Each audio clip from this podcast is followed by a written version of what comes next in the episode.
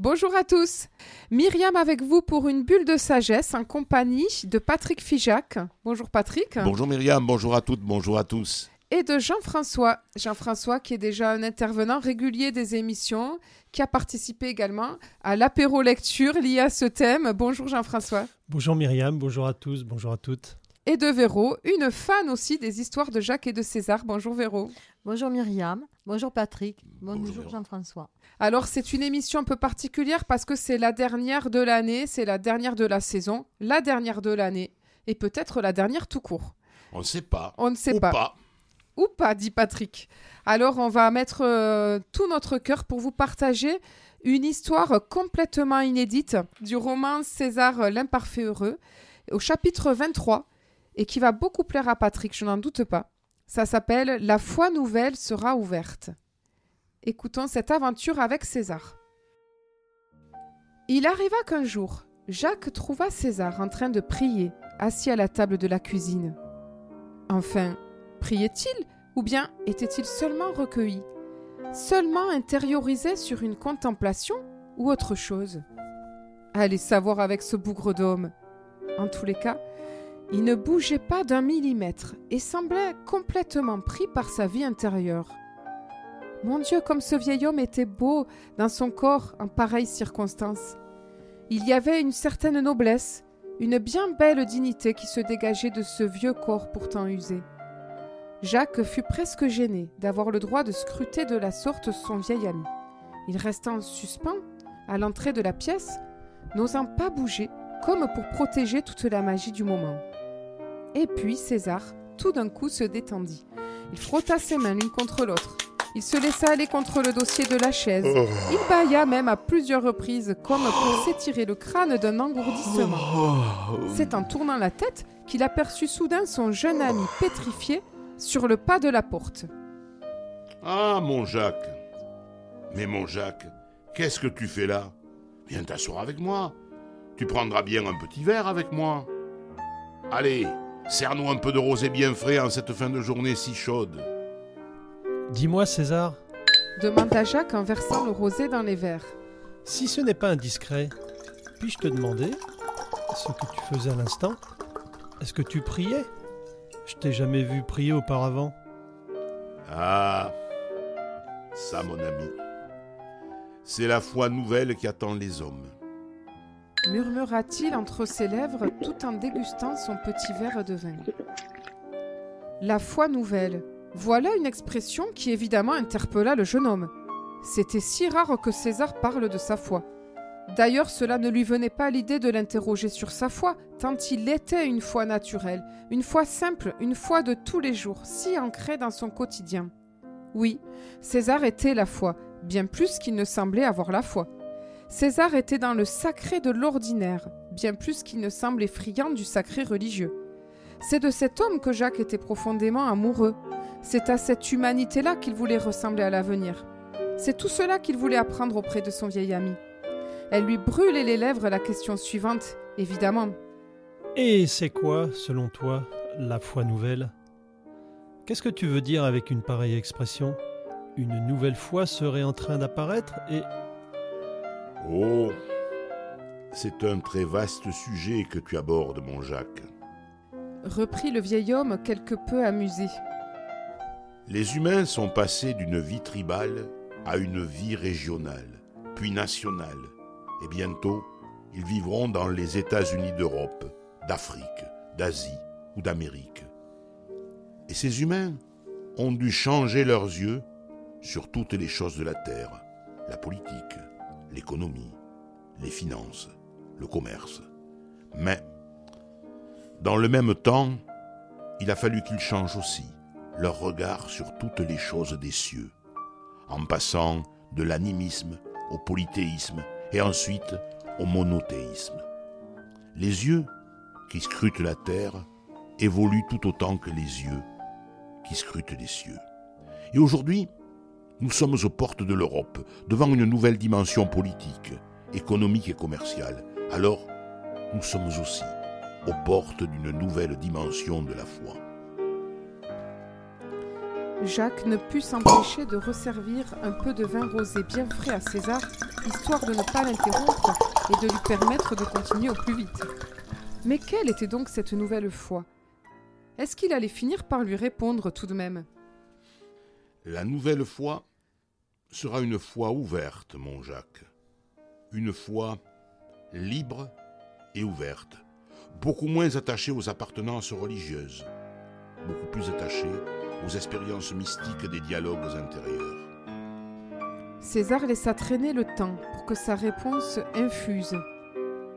La foi religieuse a été nécessaire pour les temps qui s'achèvent, mais la foi religieuse est trop fermée pour les temps qui viennent. Et il laissa l'infusion se poursuivre, avant d'ajouter. La foi ouverte aime par-dessus tout l'étreinte intime de l'homme, inspirée par le divin. Elle n'a plus besoin d'église, plus besoin de temple, elle a seulement besoin du dialogue inspiré dans la vie quotidienne, car le plus sacré est toujours dans l'ordinaire.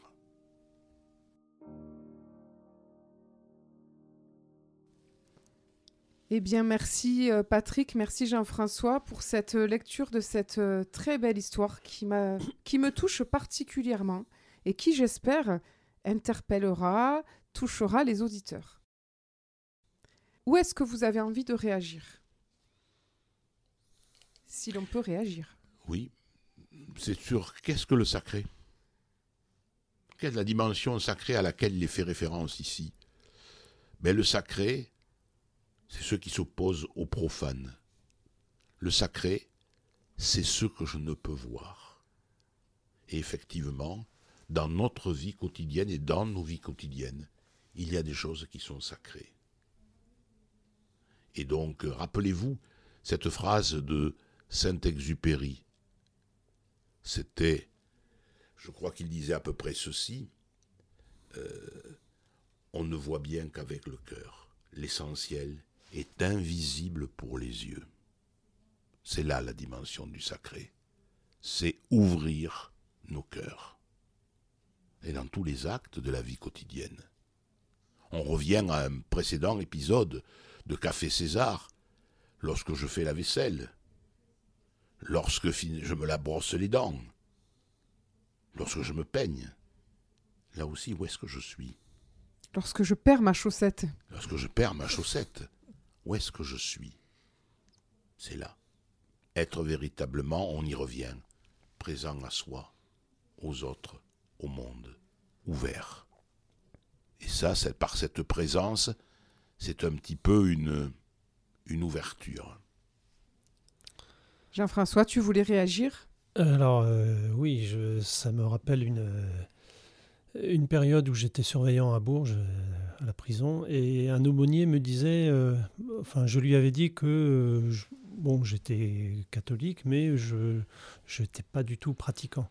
Il m'a dit tu sais c'est pas c'est pas en allant à l'église que tu es pratiquant, c'est en faisant les des gestes de tous les jours, des, gestes de bonté. Euh, c'est ça la vraie la vraie façon de de te, la vraie foi. comporter. la, vraie foi, la vraie foi.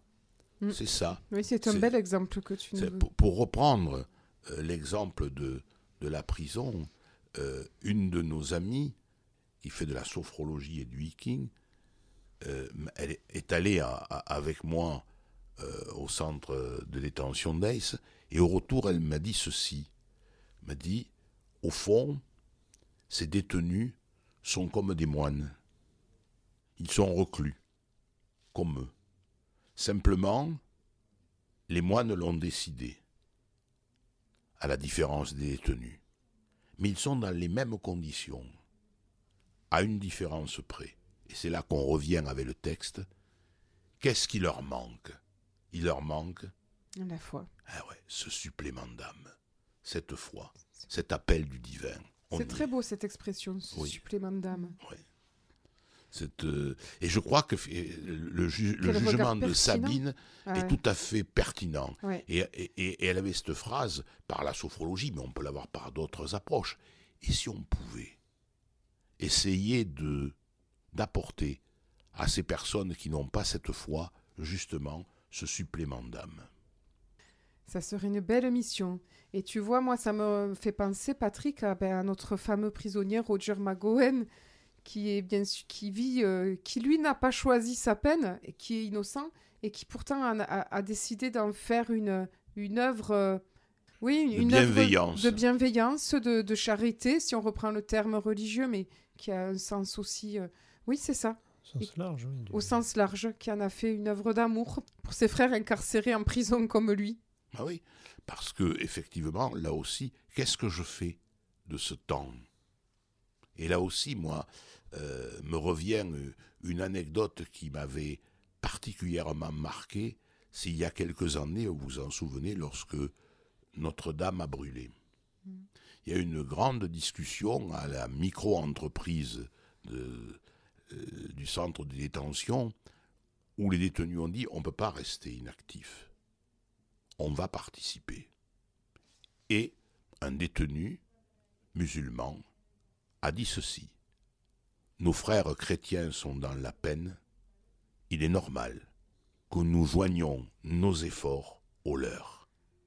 Et il a ajouté, Je suis certain que si c'était l'inverse, si c'était nous qui qui étions dans la peine, nos frères chrétiens viendraient à notre secours. Donc, on est avec vous et la communauté musulmane se met avec vous au service de la reconstruction de Notre-Dame. Et ils ont pu offrir, alors une somme modique, 200 ou 250 euros au bâtiment de France pour la reconstruction de Notre-Dame. Ah, mais c'est très beau. Je très Merci beau. pour cette, ce témoignage qu'on n'a pas beaucoup relayé, je trouve, dans les médias, qui est très Oui. beau. Mm. Et ça nous permet de terminer en beauté. Je voulais rebondir aussi, Patrick, sur euh, bah, l'émission que l'on a faite de, de l'écrivain de César Bernard Monteau. Tu te rappelles dans l'interview Oui, que nous avons faite la dernière partie euh, de sa vie où il expliquait que maintenant c'était l'heure pour lui. euh, il expliquait combien ça lui tient à cœur maintenant de d'être euh, précurseur, enfin pas précurseur, de, de pouvoir permettre, de pouvoir faire connaître cette nouvelle foi inspirée la, la qui foi- sort du dogme religieux et qui ne parle que d'expérience. Exactement. C'est des, des expériences. Ouais. C'est un dialogue intérieur. Et c'est là que c'était c'est intéressant. Et il y avait Théard de Chardin qui avait cette phrase que je crois Bernard Monteau aimerait bien, c'était se centrer sur soi Mm. pour se décentrer sur l'autre et pour se surcentrer sur un plus grand que soi. Et bien sur ces belles notes de- d'espoir, de partage, de fraternité, Oui, c'est ce qui manque, c'est ce qui manque dans nos sociétés. Et c'est vrai que si on va pas, on va pas terminer euh, par une note triste, mais si vous regardez bien la devise de la République, où en est l'égalité aujourd'hui? Et surtout, où en est la fraternité? Rappelez-vous ce que disait Martin Luther King. Ah, si on continue comme ça, on, fi- on- on finira par se détruire et on mourra comme des idiots. On ne sera pas frères en humanité. Et nous sommes tous, toutes et tous, frères et sœurs en humanité. On est embarqués dans le même bateau. Sur cette même euh, terre euh, qu'on est en train de détruire euh, petit à petit. C'est c'est ce que je constate malheureusement.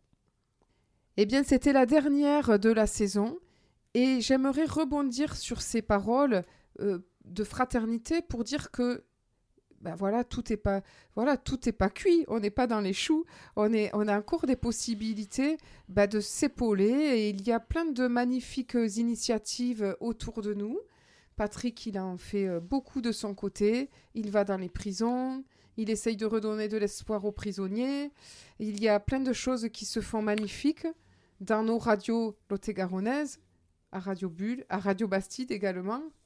Et puis, euh, voilà, nous, euh, moi, ma petit- à ma modeste mesure, dans mon apéro lecture, on essaye de retransmettre, de partager ces secrets de César. Et je vous invite à venir me rencontrer pendant l'été, puisque nous serons en pause de Café César. Merci à tous les deux. À très bientôt. À tout bientôt. Je vous retrouve quant à moi la semaine prochaine dans ma bulle de sagesse pour une interview avec mon invité du mois. Belle semaine à tous.